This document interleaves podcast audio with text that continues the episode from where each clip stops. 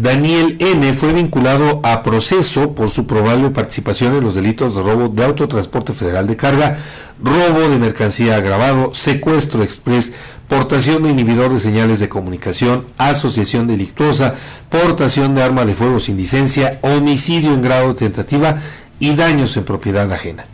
La Fiscalía General de la República informó que elementos de la Guardia Nacional, al transitar por la carretera federal Los Reyes Zacatepec con dirección a Pisaco, dos personas que se encontraban en el acotamiento solicitaron su ayuda, manifestándoles que les acababan de robar un tracto camión, por lo que los policías y las personas asaltadas se dieron a la tarea de localizar dicho vehículo.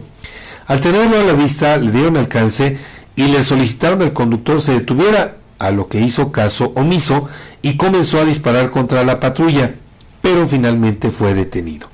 Al realizar una revisión al automotor encontraron un arma de fuego tipo pistola calibre 22 abastecida con un cartucho útil, un inhibidor de señales y pastillas del medicamento denominado Clovensorex, por lo que Daniel N. fue puesto a disposición del Ministerio Público Federal, quien inició la carpeta de investigación correspondiente. En la audiencia inicial, el juez de control calificó de legal la detención y vinculó a proceso a Daniel N. por los delitos antes mencionados.